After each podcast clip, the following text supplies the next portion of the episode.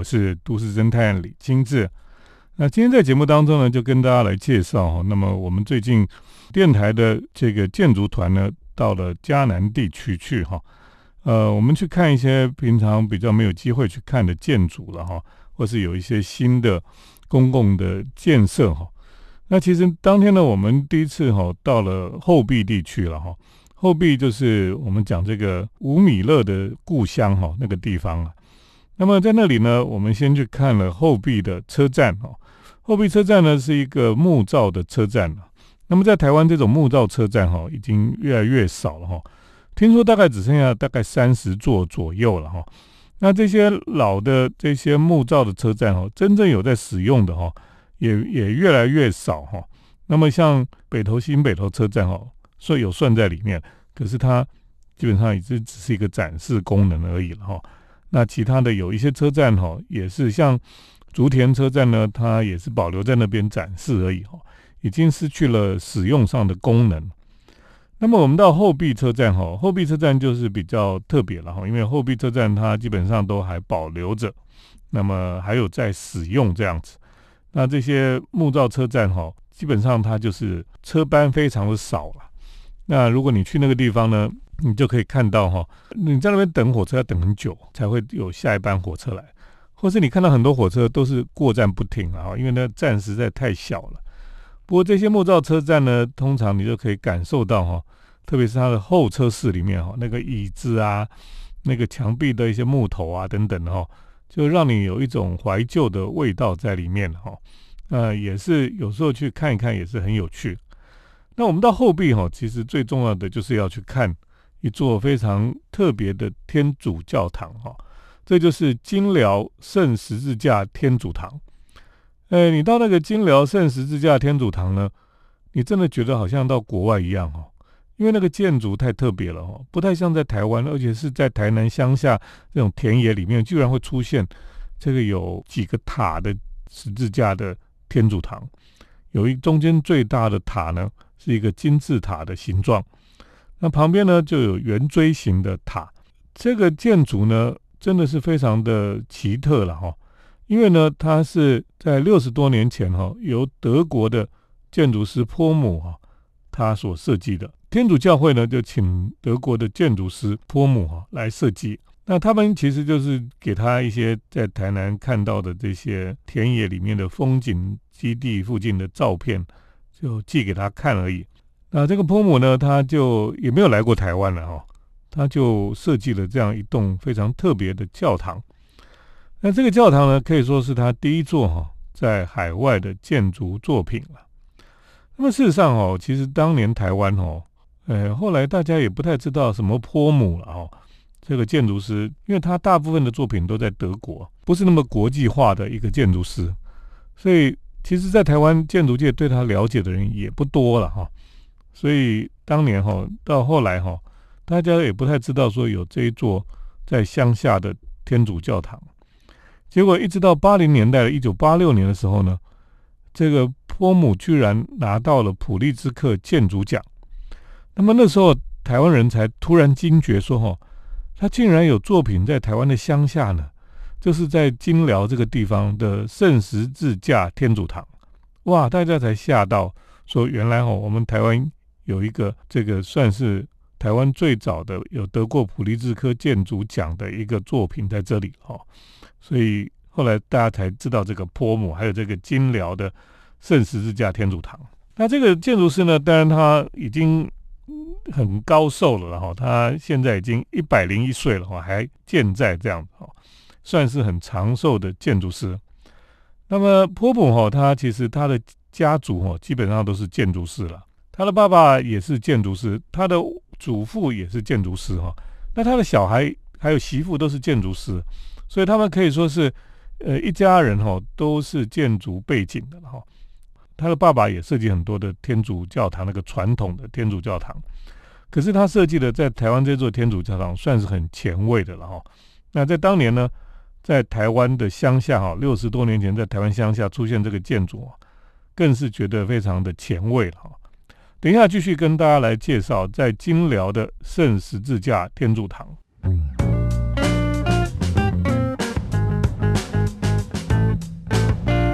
欢迎回到我们建筑新乐园节目，我是都市侦探李清志。那么我们继续来介绍哈，那么之前带古典音乐台的建筑旅行团到迦南地区了。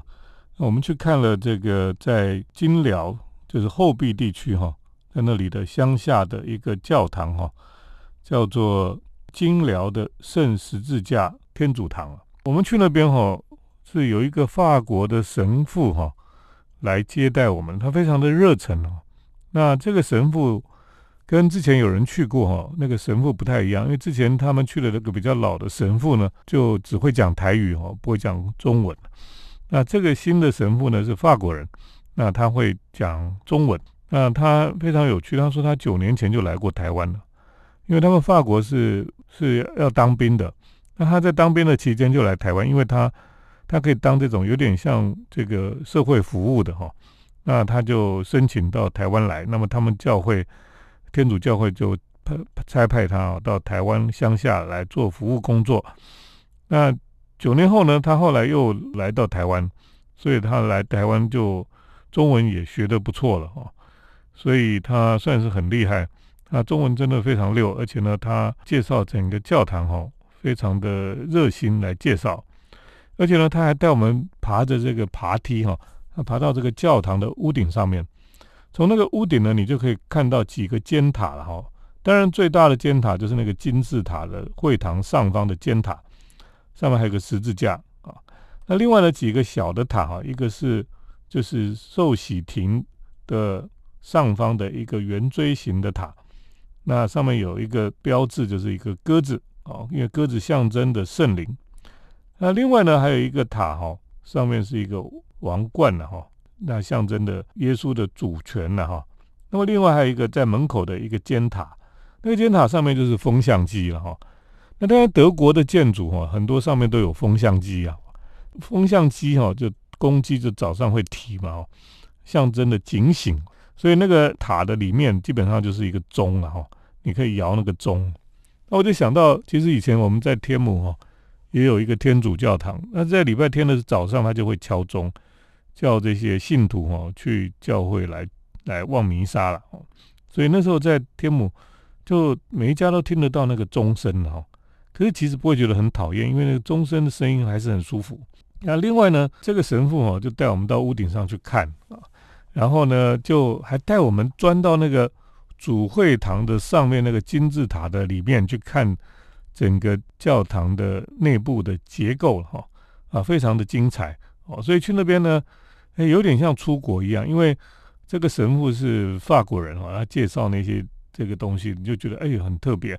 然后这个神父呢，居然会讲中文哈，可是那个建筑又是很很奇特、很异国情调，所以呢，你到那边好像重新，好像去未出国一样哈，实在是一个很特别的体验啊。那你就可以想象啊，六十多年前哈，那当地人看到这个教堂是什么样的反应哈？就在这个田野之间哈，在台南的乡下，突然冒出这个几个像金字塔、有圆锥体的这个建筑哈，的确是非常的令人觉得很奇特了哈。那这个就是我想，这也是这个台湾建筑的一些魅力所在了哈。另外呢，呃，这个托姆这个建筑师啊，我说他已经一百零一岁哈，他最近还有新作品哈，就是科隆大清真寺哈，就是在德国的科隆。那他们有盖了一个大的清真寺，如果各位上网去看的话，那那个作品真的有点像科幻的建筑了，那造型有点像《星际大战》里面的人物这样子，哦，也是让人家觉得非常惊艳的。可见这个建筑师呢，从以前到现在哈，一直有某一种诶创新前卫的一些想象哈。那这个是得过普利兹克奖的建筑师哈，德国建筑师坡姆哈。那么他在台湾居然有一个作品在哈，也是他在海外第一个作品。好，我们除了去参观金辽圣十字架呃天主堂之外呢，我们也也在台南附近哈。台南当然我们有去看了这个国立台湾史前文化博物馆哈，啊，这是由姚仁喜的他们的事务所哈，他们所设计的了。那么另外呢，我们也去看了，当然最近。呃，大家都会跑去看的，就是台南市立的图书馆啊。那这些都是比较新的作品。那么等一下我再继续跟大家讲在台南的晚上的探险。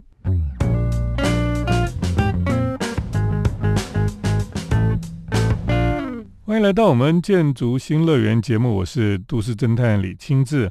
我们继续来谈谈哈，那么我们带着团到嘉南地区去看建筑啊。那晚上在台南住在友爱街的旅旅馆里面哈，那因为这里非常方便啊，那么晚上在台南市区到处都有地方可以看啊，那么也很多的小吃啦，很多的这种特特色的餐厅哈，都可以去品尝这样子。所以我们在台南晚上的就让大家自由去逛街哈，去吃自己想吃的东西了哈。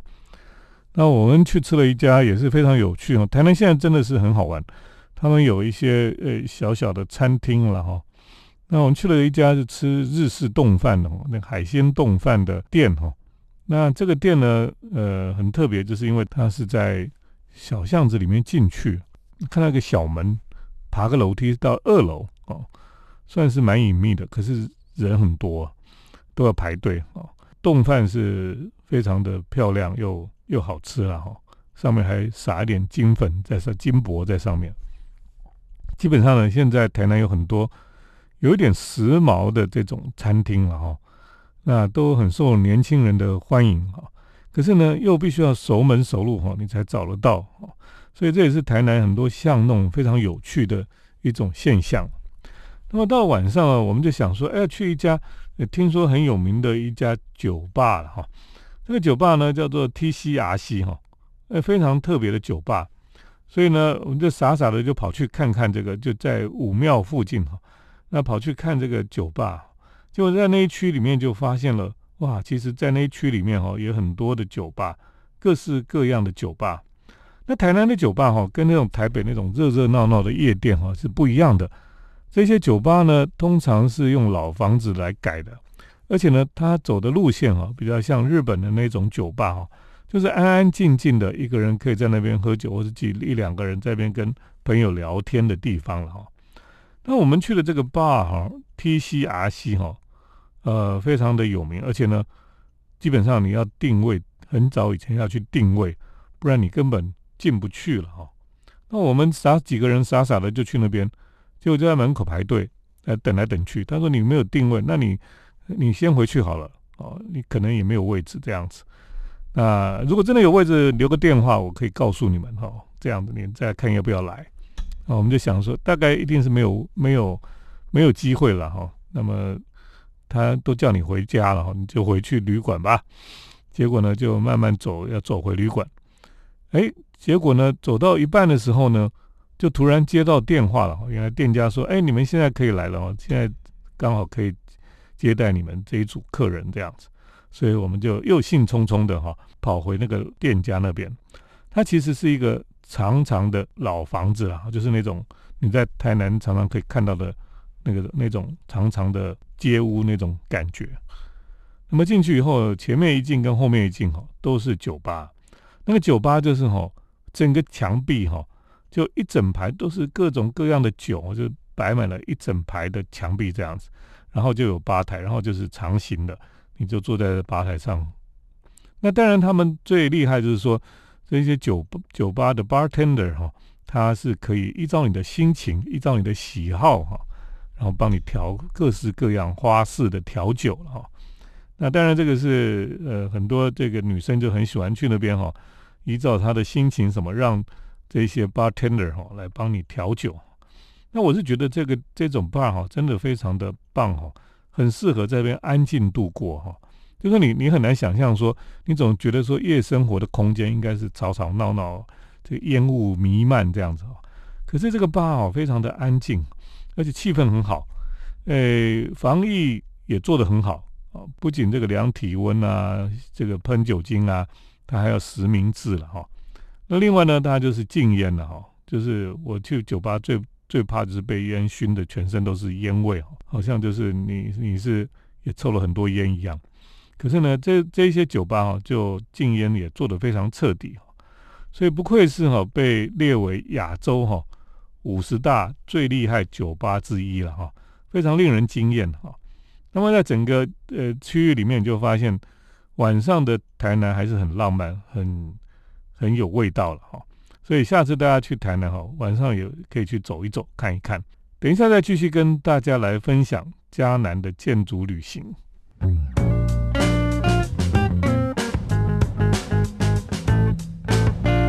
我今天在节目当中呢，跟大家来介绍哈，那么呃，古典音乐台有办了一个嘉南的建筑旅行了哈。那我们基本上就是三天两夜哈，从台南一直到呃，我们都有到北港哦，然后到嘉义啊，然后到埔里这些地方哈。所以是一个呃，去看看有一些新的建筑，呃，去看看有一些以前我们不知道的地方了哈。那呃。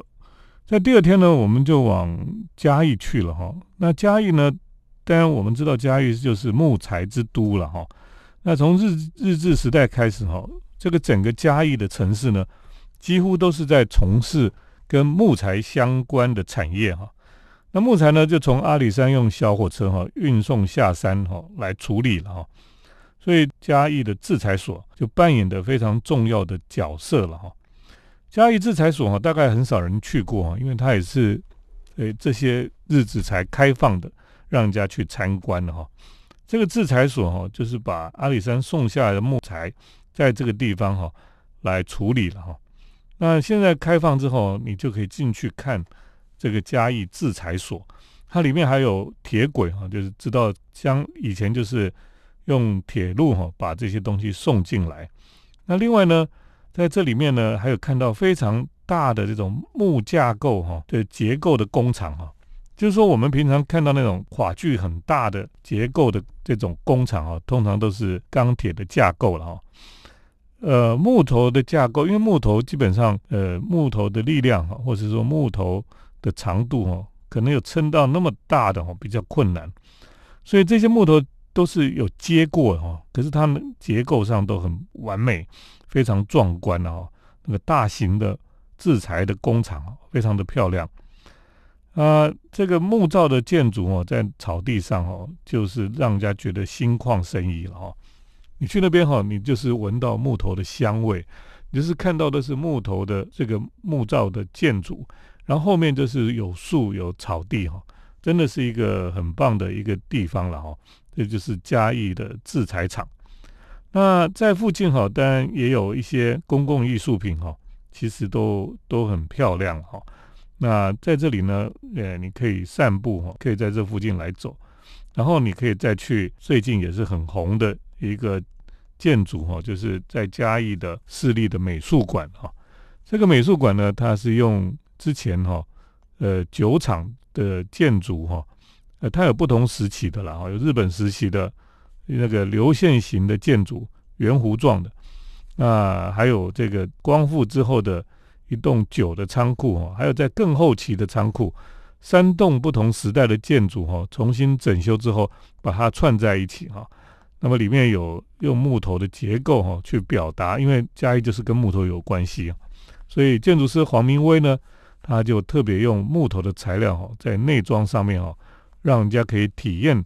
这种木材之都的特色，那当然，这个呃老的日式的建筑物里面呢，最近也有开成品书店，也有开这个昭和 J 十一哈咖啡馆哈。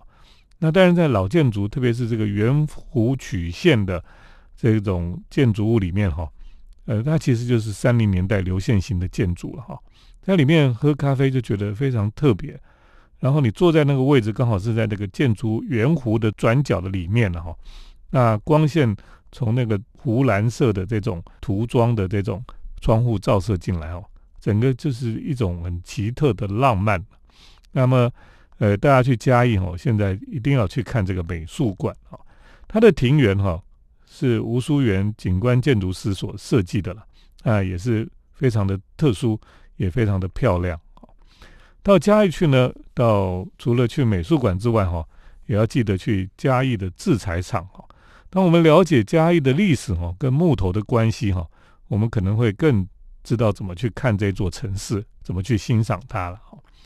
下礼拜我们再继续跟大家来，呃，分享在我们自己的城市旅行，还有很多新的景点要跟大家来介绍。谢谢听众朋友今天的收听。我们接下来呢是铁道建筑散步的单元。铁道建筑散步。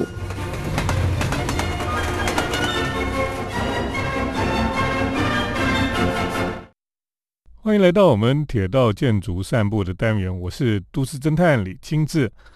那我们今天在这个铁道建筑散步的单元呢，跟大家来谈谈火车寿司了哈。那为什么讲这个火车寿司呢？因为我们之前也常常跟大家来谈这个日本的回转寿司哈。可是我今天要讲的是火车寿司了，因为呢，日本的这种回转寿司店家哈，他们已经非常的成熟了哈。那呃，前一阵子也有日本的店家来台湾开店了。那这种回转寿司店呢，就是非常的纯熟哈，而且呢，他们现在哈吃的寿司的盘子哈，它是直接呢在你的座位旁边会有一个口哈，你可以把那盘子塞进去哈，那它就会计算你的盘子是多少这样子哦，就不用到最后还请一个人来帮你。算盘子这样，他就直接可以回收进去这样子，而且呢，你回收这些盘子进去呢，他就会计算你有几个盘子，然后呢，他就还会抽奖哦，会抽他们的特限定版的这种公仔哈，所以很多小孩子去就很高兴，他们就呃很想要多吃一点寿司哈，那么盘子多一点就可以抽奖多几次这样子，可是那个抽奖还不见得抽得到哦，他有时候会抽得到，有时候抽不到这样子。那这样的有个好处就是，第一个呢，他们就一举两得哈，他可以不需要去回收人家盘子，然后盘子自己就可以回收回去。那么另外呢，他就可以有抽奖哈，增加刺激消费能力了哈。所以这种呃回转寿司店呢，就非常的受欢迎，而且也真的是看起来生意很不错。可是呢，我前一阵子刚好看了公式的迷你的剧集哈，叫做《大寨时代》了哈。那么在那个影集里面哈，那其实是讲几个年轻人，他们呃以前是同学哈，在学生时代是好朋友，可是等到长大以后呢，就有的在银行工作，有的在想要出来创业等等的，都做很多事情。那可是都这个压力很大，在讲这个时代的呃年轻人的压力哈。那影集中那个男女主角哈，当他们在做学生的时代哈，他们就会去吃火车寿司啊。当然，他们那时候不敢点那个很贵的，都点比较便宜的东西来吃哈。呃，我就想说，哎，真的，我们很久没有吃到所谓的火车寿司哈，或是说我们以前吃这种都只是吃回转寿司哈，真正吃火车寿司其实没吃过哎。那回回转寿司就是说，它就是一个输送带哈，那么寿司在这个输送带上面转盘哈，这样转来转去了哈。那现在，但后来他们有进步哈，他们有增加所谓的，有的是多几个轨道啊，有新干线的轨道，你可以直接叫它直接送到你前面来。可是呢，就是没有这个火车寿司了哈。我说的所谓的火车寿司，就是说它真的是有火车在轨道上拖着这个寿司在跑的这种寿司店，你基本上你是很难找得到吧？可是呢，在这个公式迷你影集里面。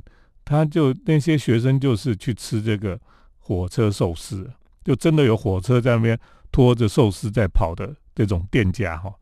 我就想说，哎呀，我真的每次都是吃回转寿司，哎，还真的没有吃过火车寿司，哎，所以我就想说，哎，那个在哪里？那个就是在西门町啊，在那个西门町有一个叫做大车轮的火车寿司店啊，只有那家哦开了很久。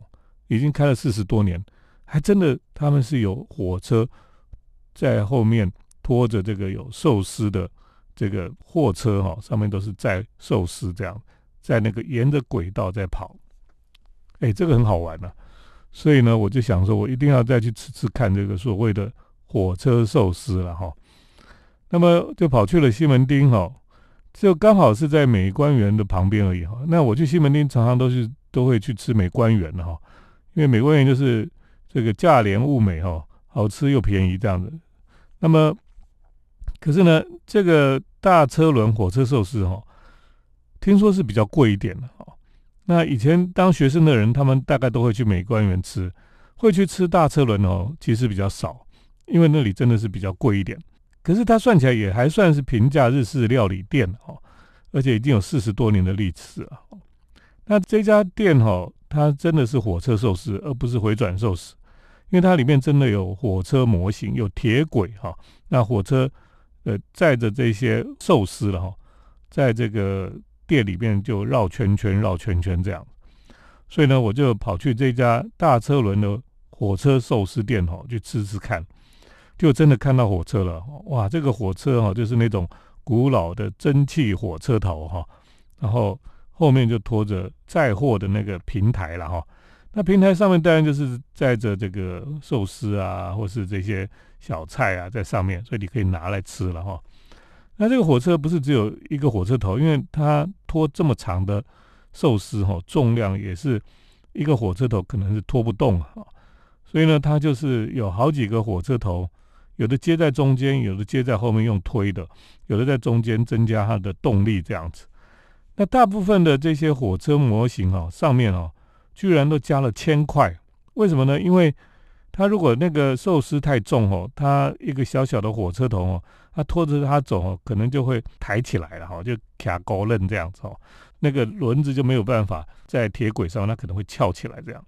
所以呢，为了要让它稳定哈。